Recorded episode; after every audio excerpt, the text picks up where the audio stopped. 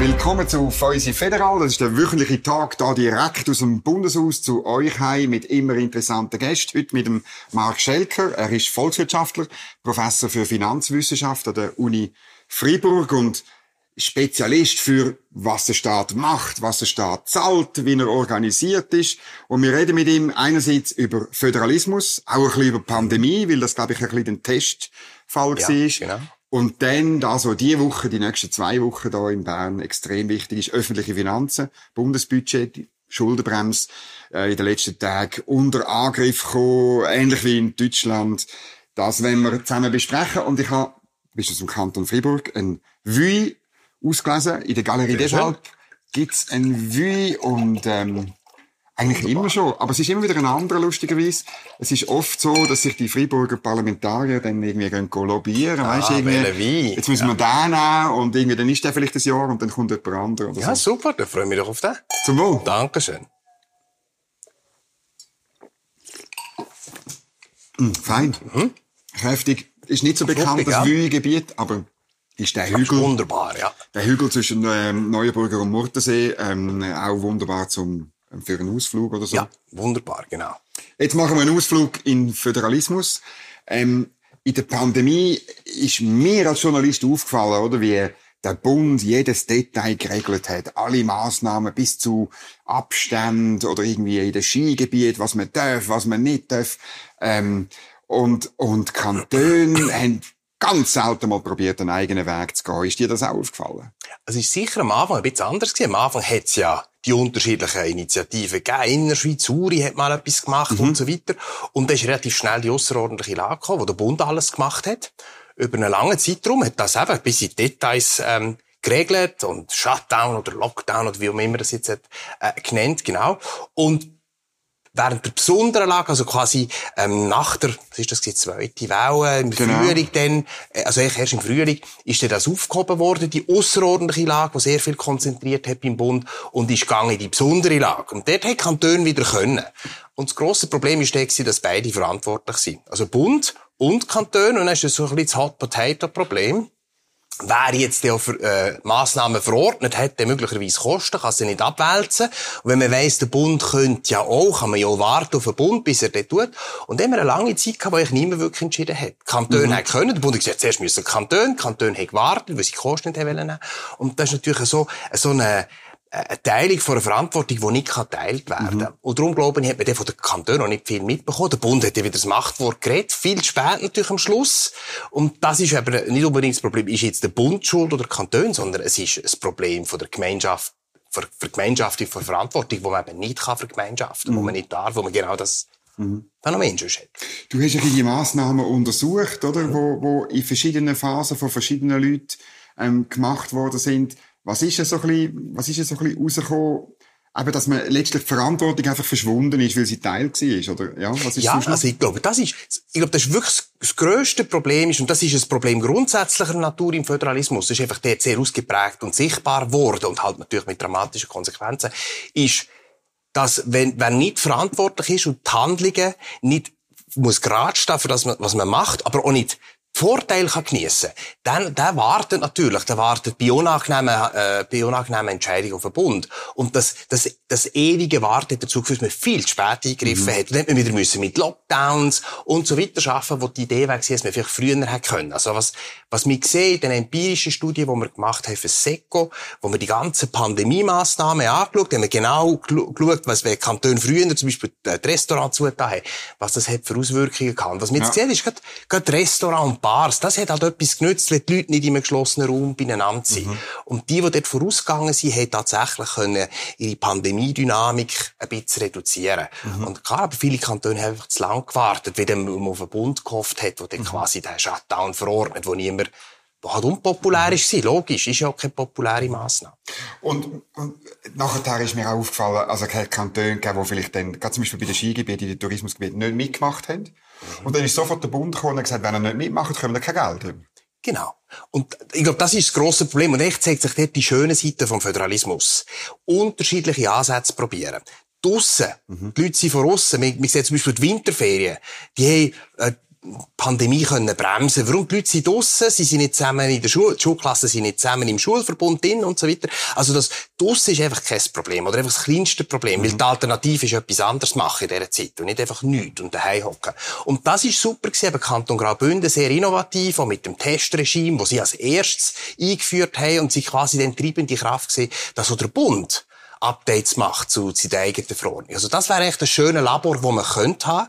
Gerade in einer Krise, wo alle Leute vom Flickenteppich geredet haben und haben Vereinheitlichung haben wollen. Genau, Kakaphonie und so weiter. Ja. Aber das ist genau der Vorteil vom Föderalismus. Wenn man nicht weiß, was funktioniert und Gefahr noch nicht kennt, dann muss man ausprobieren. Und mhm. das Labor Föderalismus hat man meiner Ansicht nach viel zu früh aufgegeben. Mhm. Das hat man müssen aktiv nutzen und das kann man halt nie mit der besonderen Lage. Und ist im neuen Epidemiegesetz hat sich dort nicht viel geändert. Das ist wieder die Vergemeinschaftung von dieser Verantwortung. Mhm. Ich glaube, dort würde es eine ganz klare Zuordnung brauchen vor Verantwortung und nicht eine Vergemeinschaftung. Ich glaube, das ist genau der falsche Ansatz. Mhm dass man das zusammen macht. Das müsste man zuordnen, wer für was mhm. zuständig ist. Der Bundesrat hat eben vor zehn Tagen ähm, eine neue Epidemiegesetz genau, ja. in Vernehmlassung geschickt. Und dort ist mir ein bisschen aufgefallen, also man übernimmt vieles, was man gemacht hat, mhm. auch vom Covid-Gesetz, tut man jetzt einfach über das Epidemiegesetz. Das ist ja nicht per se falsch, aber es geht weiter in die Richtung, dass der Bund viel zu sagen hat, dass er einfach, es ist, steht dann einfach überall, ja, er hört die Kantone an oder nach, nach äh, Konsultation der Kantone verfügt der Bund oder irgendwie so. Also es ist wieder, ähm, wie soll ich sagen, mehr Föderalismus ist sicher nicht drin. Nein, es ist nicht drin. Und ich glaube, Kantone sind nicht unglücklich drüber. Ja, weil leider. das ist natürlich, also, das ist jetzt meine Interpretation, ich muss Unrecht tun. Aber ich glaube, dass sie in so einer Situation sind Massnahmen unpopulär. Man kann nicht so richtig viel gewinnen. Es ist schwierig. He? Und dann quasi sich am Bund oder jemandem können potenziell die, die Verantwortung abschieben, ist halt für politische Entscheidungsträger mhm. in diesem Moment nicht unangenehm. Und darum, glaube ich, gibt es sehr zu wenig Widerstand. Ich glaube, mhm. die Zuteilung, die ist, die, ist, die ist problematisch, dass der Bund kann übersteuern und so weiter, statt dass man es klar zuteilt. Ich meine, es gibt Sachen, die einfach Bundesaufgabe sind. Das kann sein, ähm, Impfstoffbeschaffung, Sachen, wo die, die regionalen Eigenschaften nicht so wichtig sind, mhm. wo es um Skalen einfach also um viel kann einkaufen kann und so weiter. Dort kann der Bund sollte zuständig mhm. sein. Und dann gibt es Sachen, die halt einfach regional mhm. sind. Und natürlich ist der Virus kennt keine Kantonsgrenzen, aber er tut sich regional ausbreiten. Mhm. Und die, die früher betroffen sind, müssen früher etwas mhm. machen. Mhm. Und nicht im Durchschnitt für alle gleich. Für die einen ist es zu früh und für die anderen ist es schon viel spät. Man könnte ja, also, ja, man könnte eigentlich, da habe ich immer gedacht, in einer außerordentlichen Lage verstehe ich auch, dass der Bund genau. sagt, wir greifen durch, Kantone haben eigentlich nichts mehr zu ja, sagen. das oder? soll so möglich sein. Genau. Aber in der besonderen Lage könnte man ja sagen, das ist irgendwo durch der, der, der, der Zustand, wo die föderalistischen Experimente, die du angesprochen ja. hast, ihre Berechtigung haben, eben zum, wie du, wie du gesagt hast, zum herausfinden, was funktioniert.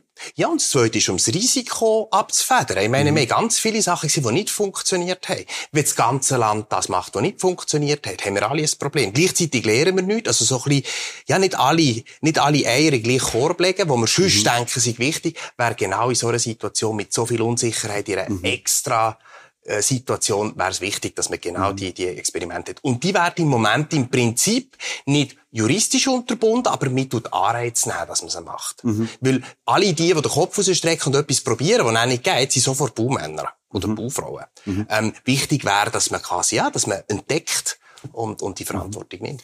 Jetzt, das ist ja nicht zum ersten Mal, dass du zu Föderalismus forschst. Und wenn du ein bisschen äh, wenn wir ein, ein, ein bisschen auf eine höhere Ebene gehen, wie geht's denn um Föderalismus?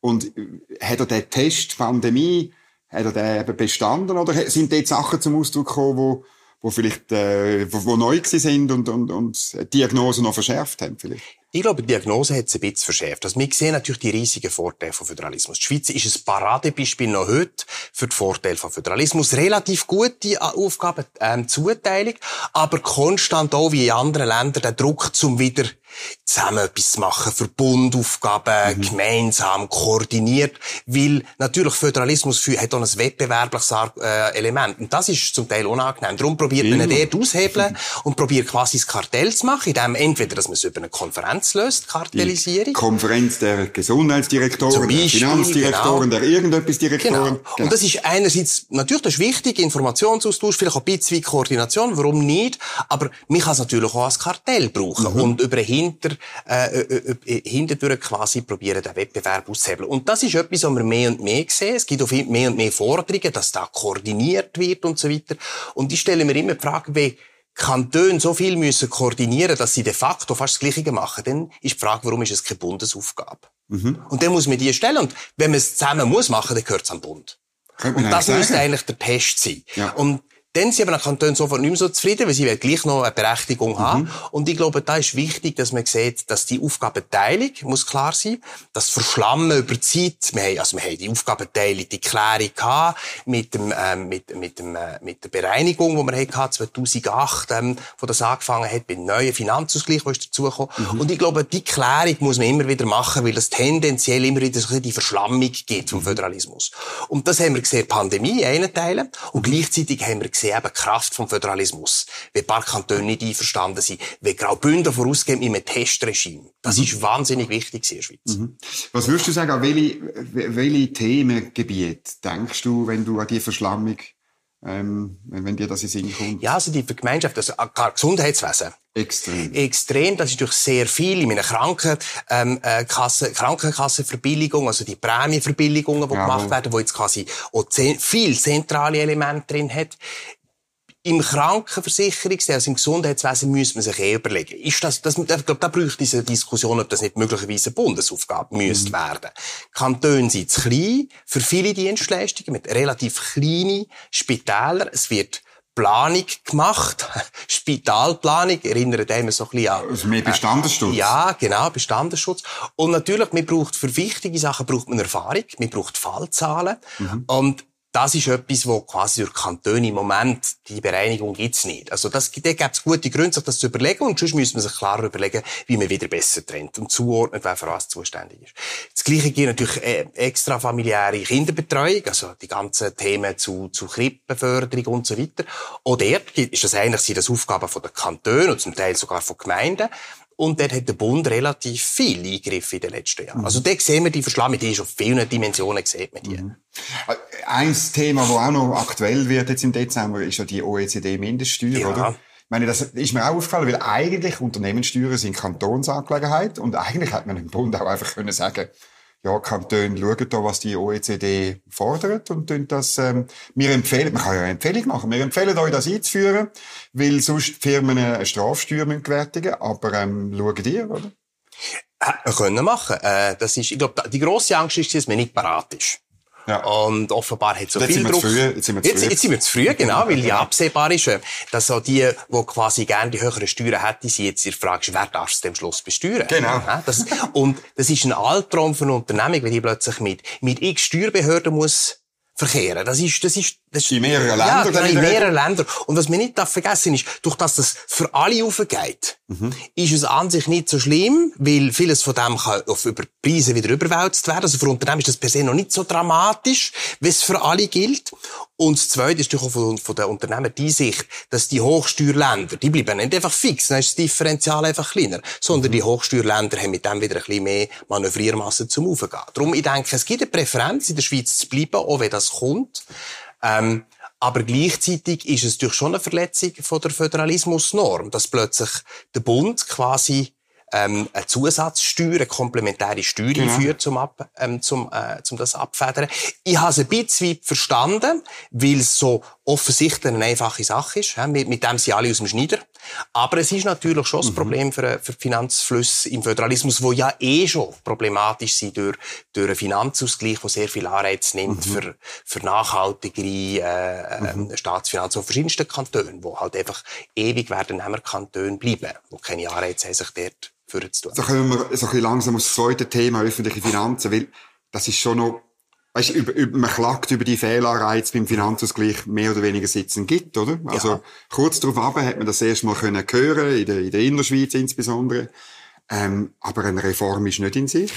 Einfach weil die, die, die Geberkantone massiv in der Minderheit sind. Das sind sieben, glaube ich, sechs oder sieben. Sieben habe ich, habe ich genau, irgendwie im Kopf, ja, oder? Genau. Und es, und und irgendwie jetzt verrückt finde ich noch, es gibt ja Kantone, die gewechselt haben. Also Obwalden ist so ein Beispiel. Luzern ist, bin ich nicht mehr sicher, ist dran, ist aber noch, noch nicht dort, ja, oder? Genau, aber, aber genau. das kommt. Und, und letztlich haben die durch ein unglaubliches, ich glaube, der Ökonom Christoph Schaltegger hat das einmal Tal der Tränen genannt, oder, ja, wo sie genau. müssen durch, bis sie wirklich dann zum Geberkanton geworden sind, ähm, ganz massive auch Einschnitte in, den, in ja. anderen Politikbereichen müssen haben. Also das System zementiert letztlich Unterschied. Und ursprünglich haben wir ja das System gemacht, dass sich die Kantone angleichen. Also macht es völlig falsch eigentlich. Ja.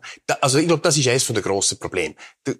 Wir hätten einen Finanzausgleich, um so ein bisschen das Gegengewicht zu diesem Steuerwettbewerb, genau. wo, sehr, wo sehr fruchtbar ist. Das ist aber gleichzeitig natürlich auch so ein bisschen seine Probleme hat. Man quasi die Auswüchse hat man mit dem ein bisschen kappen.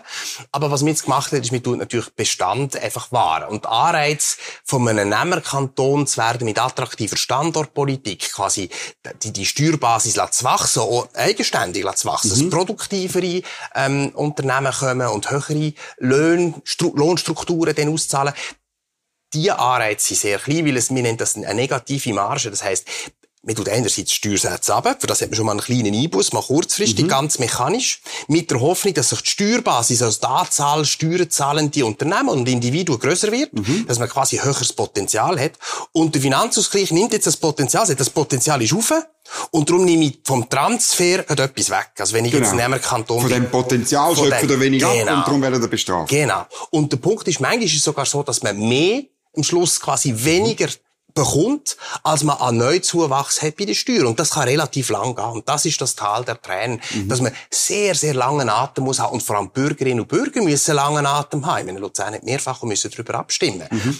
Bis man dann rauskommt. Und das ist ein, und die Anreize sind halt schon viel zu stark in dieser Bestandeswahrung und nimmt genau, wie du, wie mhm. du sagst, das nimmt Anreize, dass man dort angleicht und dass etwas passiert. Aber wenn der Föderalismus wirklich ähm, lebendig wäre, dann würden ja die Finanzdirektoren eigentlich auch von sich aus sagen, ja mal, wir haben mit dem Finanzausgleich ein Problem, der tut eigentlich ähm, ähm, Strukturen zementieren und Experiment verunmöglichen, oder? Ja, in der perfekten Welt ist schon so, aber es ist natürlich halt schon angenehm. Ich meine, wenn eine halbe Milliarde kommt jedes Jahr auf einen Kanton, vielleicht den Kanton Freiburg, mhm. die Milliarde in Frage stellen gegenüber seinen ganzen, also wenn man als Finanzminister ist, also dann seine Kollegen, die die Ausgaben tun, machen. Ja. Denen erklären, dass man das jetzt, ist halt schwierig. Also, das ist unangenehm. Und eben, es braucht einen langen Atem und es ist, glaube ich, im, im Volk nicht immer populär. Mhm. Es ist ein Verteilspiel. Und ich glaube, mhm. Verteilspiel, die halten relativ, verliert man schnell aus dem Blick, was eigentlich der Effizienzteil wäre, mhm. der wichtig ist, langfristig. Haben wir nicht immer, wenn wir so Umverteilungstöpfe machen, auch auf Gemeinsebene, ich wohne da im Kanton Bern, der Kanton Bern hat insgesamt ein Dutzend so Töpfe, wo äh, vom, vom Sozialwesen, ja. wo gegenseitig verteilt wird, bis, glaube ich, zu den Schulen und weiss nicht was. Sind die, die Umverteilung auf der gleichen Staatsebene nicht, nicht immer problematisch, weil sie falsche Anreize setzen? Also sie sind wahrscheinlich weniger problematisch, als wenn man nur über die Staatsebene hinweg das macht. Das ja, ist quasi die, die Aufgabenteilung. Aber natürlich, Umverteilung ist immer ein bisschen problematisch, weil häufig ist sie sehr intransparent das wird kofinanziert mhm. etc. Mhm. Das ist nicht für alle Steuerpflichtigen sichtbar, die, die die Steuern abliefern, was dort passiert. Und das erhöht natürlich den Handlungsspielraum von denen, die das Geld ausgeben mhm. ähm, Aber die Art von Töpfchen und Umverteilung nehmen natürlich den Anreiz, das ist schon richtig. Aber klar, es gibt auch in gewissen Fällen gibt's auch berechtigte Sachen, logisch. Aber das ist, es, das ist schon ein Problem, dass mhm. die Finanzflüsse intransparent werden und das hilft eigentlich nur denen, mhm. die das Geld ausgeben, selten den Steuerzahler. Jetzt gehen wir auf Bundesebene. Das ist äh, in der Wintersession, die jetzt angefangen hat. Immer Budgetsession. Und wenn ich mit Finanzpolitikern rede, dann sagen die immer, ja, weisst Dominik, ihr Journalisten haben es ja schon gut, aber wir müssen probieren, bei den Kosten, die nicht durch das Gesetz gebunden ja. sind, probieren wir irgendwie vielleicht ein bisschen etwas, ähm, äh, zu verschieben, aber eigentlich ist das gar nicht so lustig, weil am Schluss äh, haben wir eh noch die Schuldenbremse, die uns äh, einschnürt. Beide Finanzkommissionen haben jetzt ganz knappes Budget äh, ähm, veröffentlicht wo der Schuldenbremse entspricht und so, aber das wird vielleicht noch teurer werden dann in der Regel in der Debatte. Also Finanzpolitik auf Bundesebene ist eigentlich überhaupt nicht lustig, weil du bist so zusammengeschnürt und, und kannst fast nichts gestalten. Ja, lustig soll es ja nicht sein. aber nee, es ist natürlich so schon. Also ich glaube, die Schuldenbremse ist eines der wichtigsten Instrumente, die es gibt. Weil früher ist einfach gesehen, wenn man sich hätte einigen auf Kosten vom Steuerzahler. Hat man das einfach gemacht. Verschuldung. Wo nicht, wo nicht da genau, ist. Wo nicht da ist. Und wer ist der Steuer, wie heisst die Gruppe von den, wie heisst die Interessengruppe von den Steuerzahlern? Gibt's nicht. Es kann mir niemand sagen, weil es gibt sie nicht. Es gibt Hingegen, 120 Interessengruppen, aber genau. es gibt keine Interessengruppe für den Steuerzahler. Gibt's nicht und es ist auch nicht Zufall, dass es nicht gibt, weil wir sind alle Steuerzahler und wir sind wahnsinnig unterschiedlich. Das heisst, das hat einfach nicht Priorität. Und wenn ich für meine Hochschulen und Umverteilung für Bildung kann mhm. fordern dann ist das für mich primär interessanter als für alle Steuerzahler ein mhm. besseres Gesetz. Also von dem her ist die Schuldenbremse ist das, wo das, wo quasi die Limite macht, dass wir zusammen müssen verhandeln und nicht einfach zusammen verhandeln gegen Steuerzahler und der Höhe zahlen. Mhm. Und darum ist es nicht lustig. Früher ist es natürlich deutlich spannender und lustiger gewesen, in den 90er Jahren, wo die Verschuldung dramatisch auf ist, noch vor der äh, Schuldenbremse. Da heisst die, die Verhandlungen jetzt gegeben. Da war Otto Stich gesehen, zum Beispiel genau. damals als Finanzminister. Äh, in der Runde von der Bundesrat sieben Leute. Der einzige, der interessiert ist am Gleichgewicht, dass man keine Defizit macht, gegen sechs Ausgabenminister. Ja, logisch, wie, wie, wie die Abstimmung rauskommt. Und dann muss mein Parlament und alle die sind nicht verantwortlich für das Gleichgewicht. Darum die Schuldenbremse fixiert, also darum ist es weniger lustig. Aber klar, wir haben jetzt auch, ich meine, die Schuldenbremse ist lang bisschen sakrosankt gewesen. Die ist ja angenommen mhm. worden vor 20 Jahren mit was? 4, 85 Prozent. Mhm. ähm, von der Bevölkerung. Hohe Legitimität. Kurz später in, in Deutschland in die Verfassung aufgenommen worden, aber keine Volksabstimmung. Da hat es immer die Diskussionen gegeben. In der Schweiz hat es wenig gegeben. Seit der Pandemie erfahre ich, dass man die außerordentliche Regeln kann brauchen von der, von der, von der, von der Schuldenbremse. Mhm. Die hat man jetzt, das weiss man, das geht auch in der Schweiz. Und jetzt kommt sie unter Druck. Mhm. Das ist massiv unter Druck. Einerseits, meine, von links ist sie immer unter Druck gewesen. Mhm. Heute Morgen, Cedric Wermuth hat twittert, es sei eine undemokratische Regelung. Ich weiss gar nicht, äh, weiss nicht, äh, er ist schon auf der Welt gewesen, wo wir darüber abgestimmt haben, aber wahrscheinlich hat er noch kein Stimmrecht gehabt damals. Ähm, und es sei, es verhindere Investitionen, oder? Ähm, und, und man könne, man könne dann einfach, man hätte weniger Spielraum als Politiker. Das, das Letzte stimmt wahrscheinlich, aber Investitionen, äh, ich habe mehrere jetzt Referate auch gehört, äh, von Ökonomen, wo sagen, ja nein, die Investitionstätigkeit ist nicht Schweiz ist kein Problem. Nein, Investitionen in der Schweiz einfach nicht, sind nicht unser Problem. Und man darf nicht vergessen, die Kehrzeiten ist natürlich, dass die, die Ressourcen sind nicht bei den Privaten und die investieren auch und die investieren im Durchschnitt sehr effizient. Also ja, wenn wir klar. sagen, es verhindert Investitionen, ja, wenn wir es nicht machen, verhindern wir möglicherweise einfach mehr Investitionen auf privater Seite. Und am Schluss muss man zuerst den Kuchen erstellen, bevor eine Politik kann umverteilen. Jetzt ist einfach das Interessante, die Kritik kommt auch von rechts ja. und die Ideen, oder? Und die haben vor allem damit zu tun, dass man bei der Armee mehr Geld ausgeben oder? Und man sieht einfach, dass man das am strukturellen Defizit, wo schon 1,2 Milliarden ist, planmäßig oder, oder gemäß Voraussagen, noch wird ansteigen, zweieinhalb bis dreieinhalb Milliarden, oder? Ähm, und dann liegt das irgendwie wie nicht drin, wenn man nicht an einem anderen Ort spart. Ich glaube, da muss man halt einfach am Schluss, muss Politik die schwerwiegende Entscheidung treffen, was wird gestrichen oder tun wir die Steuern erhöhen.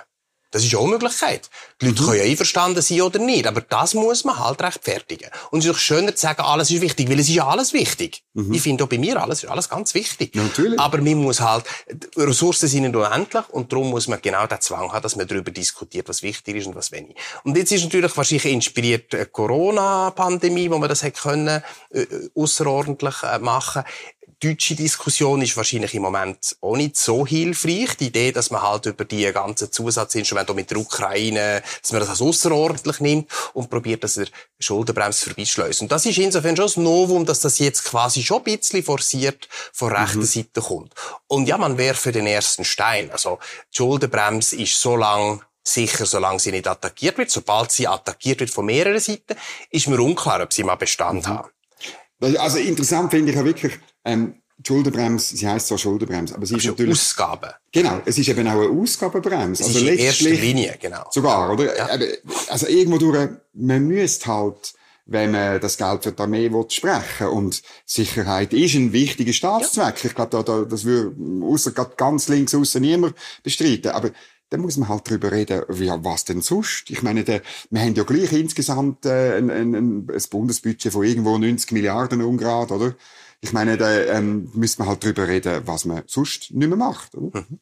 Also absolut, ich bin völlig einverstanden. Ich, meine, ich bin jetzt nicht ein Fan von Steuererhöhung. Ich habe das Gefühl, dass die, mhm. die, die Abgabenlast in der Schweiz ist nicht tief. Das ist ein bisschen es wird immer wieder gesagt, stimmt aber nicht, wenn man alles dazu rechnet und die ganze privat organisierte Gesundheitssystem und so weiter und so fort. BVG und BVG, so weiter. genau. genau. Wenn wir das alles zusammenrechnen, sind wir nicht so viel anders als andere Länder. Aber ich meine, wenn es etwas unglaublich Wichtiges gibt und mhm. alles jetzt schon so wichtig ist, dass es nicht geht, dann wird der Bürger das auch verstehen.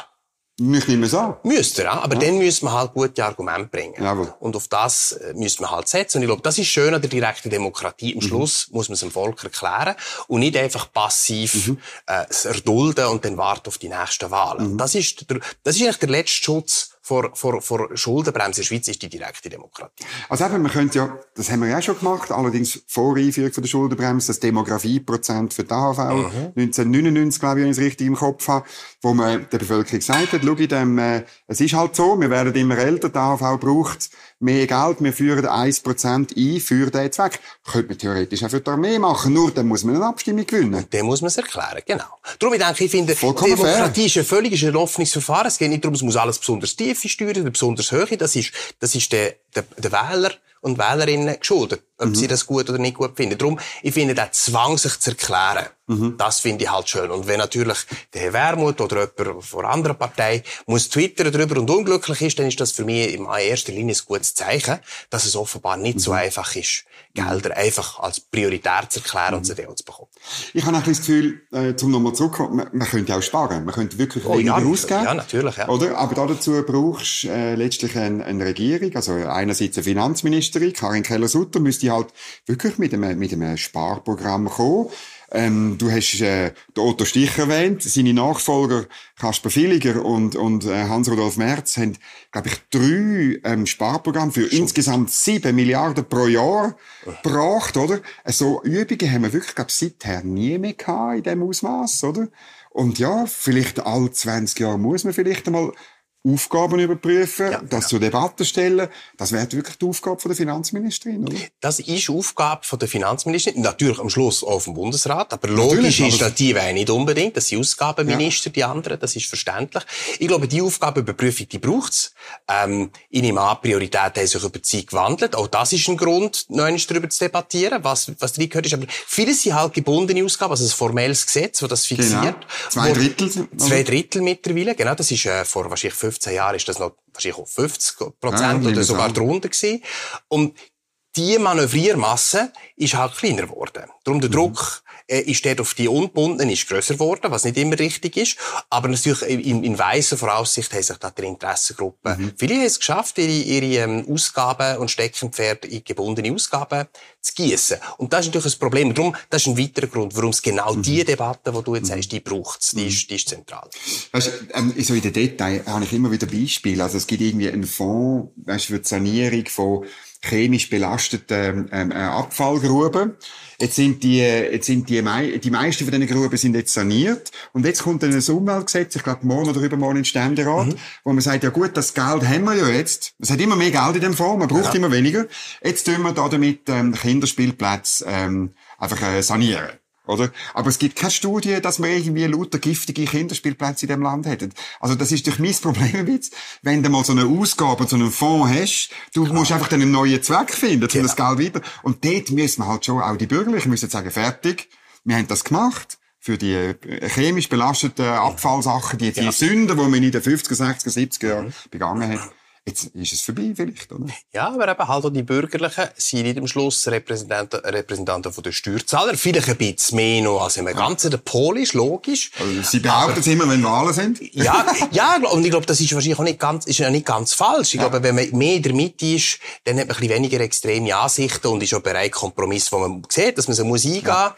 Und man ist halt doch ein bisschen der Realität ein bisschen stärker verpflichtet, ja. als wenn man sehr ideologisch ist. Irgendwann ist, ist Ideologie halt ja. ein bisschen im Widerspruch rechts und links mit der Realität. Und ich glaube, das glaube ich schon, nur am Punkt, wenn es weh tut, dann will niemand. Und solange man es anders kann machen, wird dran vorbeigeschleust. Mhm. Und darum, noch eines, ich glaube, darum direkte Demokratie und, und Schuldenbremse sind mhm. zentrale Aspekte, dass man es so weit zurück hat, dass die Dynamik nicht überhand nimmt. Mhm.